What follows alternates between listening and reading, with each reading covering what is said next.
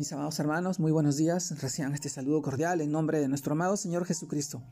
Y en esta oportunidad, nuevamente con ustedes, les permite compartir el devocional de hoy, 3 de diciembre del 2021, el cual se titula Ropa Nueva. Así, mis hermanos, ropa nueva. Y vamos al libro de Efesios, capítulo 4, versículo 24 conocido para nosotros, y dice, y vestidos del nuevo hombre, creado según Dios en la justicia y santidad de la verdad. Efesios capítulo 4, versículo 24. Mis hermanos, el título de hoy día, ropa nueva. En este pasaje del libro de Efesios, reflexionamos el día de hoy y nosotros sabemos que cuando éramos niños, algo que producía mucha alegría en nosotros era cuando nos compraban una ropa nueva. Cuando llegaba a las fiestas y, nos compraban ropa y estábamos felices, en rodeado de toda la familia. El olor a lo nuevo es una sensación y, un momento en que nos, nos une, nos relaciona. Es un momento único. Nos gustaba lucirla frente a nuestros amigos, frente a nuestros familiares, en la época de infancia.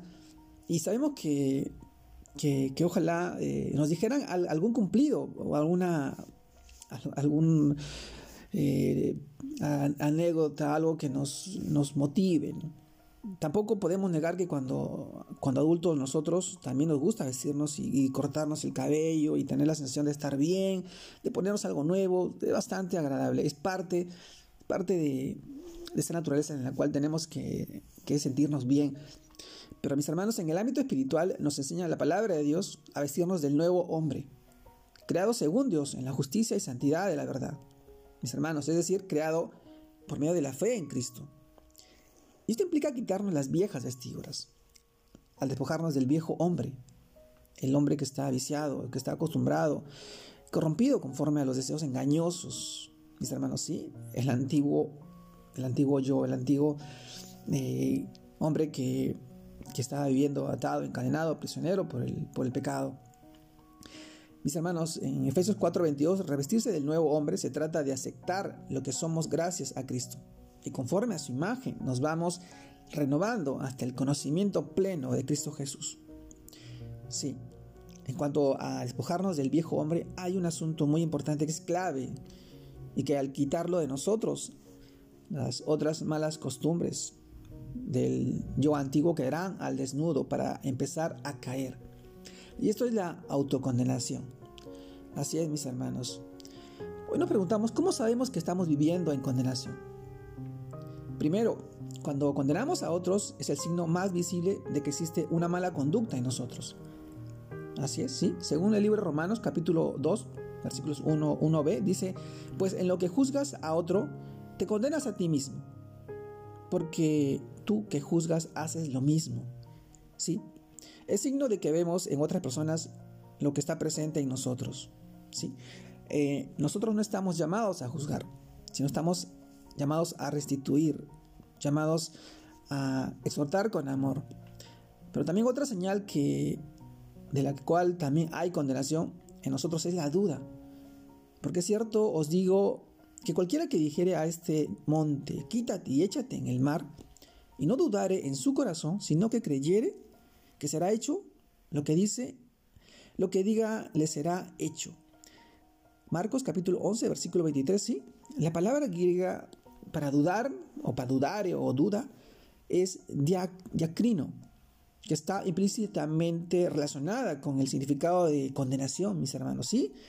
Ya que en el libro de 1 Corintios capítulo 6, versículo 5 dice, respecto a una disputa entre hermanos, dice, para avergonzarnos, para avergonzaros, yo lo digo, pues que no hay entre vosotros sabio ni aún uno que pueda juzgar entre sus hermanos, ¿sí?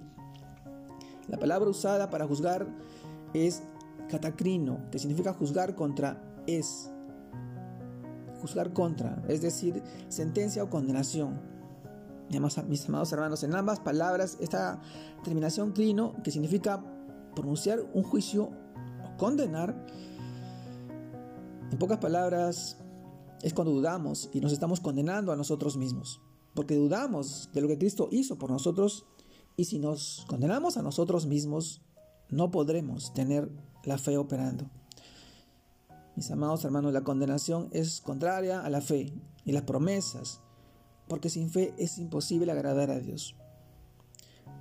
La condenación, por tanto, nos enferma, nos lleva a colocarnos la vieja ropa de la antigua naturaleza en el cual nosotros ya fuimos liberados, ya no, ya no deberíamos llevar eso. Mejor debemos vestirnos con la, con la, como, como la que somos, como la que, por la cual fuimos escogidos por Dios, santos y amados, colocándose en acción el amor y el fruto de su Santo Espíritu, puesto por Dios en nosotros, sellados, marcados, tal como dice la palabra de Dios, vestidos pues como escogidos de Dios y santos amados, de entrañable misericordia, de benignidad, de humildad, de mansedumbre, de paciencia, soportándoos unos a otros y perdonándoos unos a otros. Dice, si alguno tuviere queja contra otro, de la manera que Cristo os perdonó, así también hacedlo vosotros. Colosenses capítulo 3, versículos 2 y 13, mis amados hermanos. La ropa nueva, la ropa nueva en nosotros significa andar en santidad. Saber que el Señor está obrando en nuestras vidas. No vamos a ser perfectos. En esta vida nadie es perfecto. Perfecto solo lo es Dios. Pero a través de Él nosotros podremos alcanzar esa perfección. Dice su palabra a la estatura e imagen del varón perfecto. Nuestro amado Señor Jesucristo es el varón perfecto. Él es el que nos nos aprobará, nos desaprobará, el que nos juzgará. A Él debemos rendirnos ante Él, sabiendo que Él obrará en tu vida y transformará como la viene haciendo hasta ahora. Te mando un fuerte abrazo, Dios te guarde, te bendiga en este tiempo, que sigas creciendo en el Señor, que sigas siendo de bendición para tu familia, para tus hijos, para tus seres queridos, para tus hermanos en la iglesia. Saludos a todos mis hermanos, un abrazo grande a la distancia, Dios los bendiga.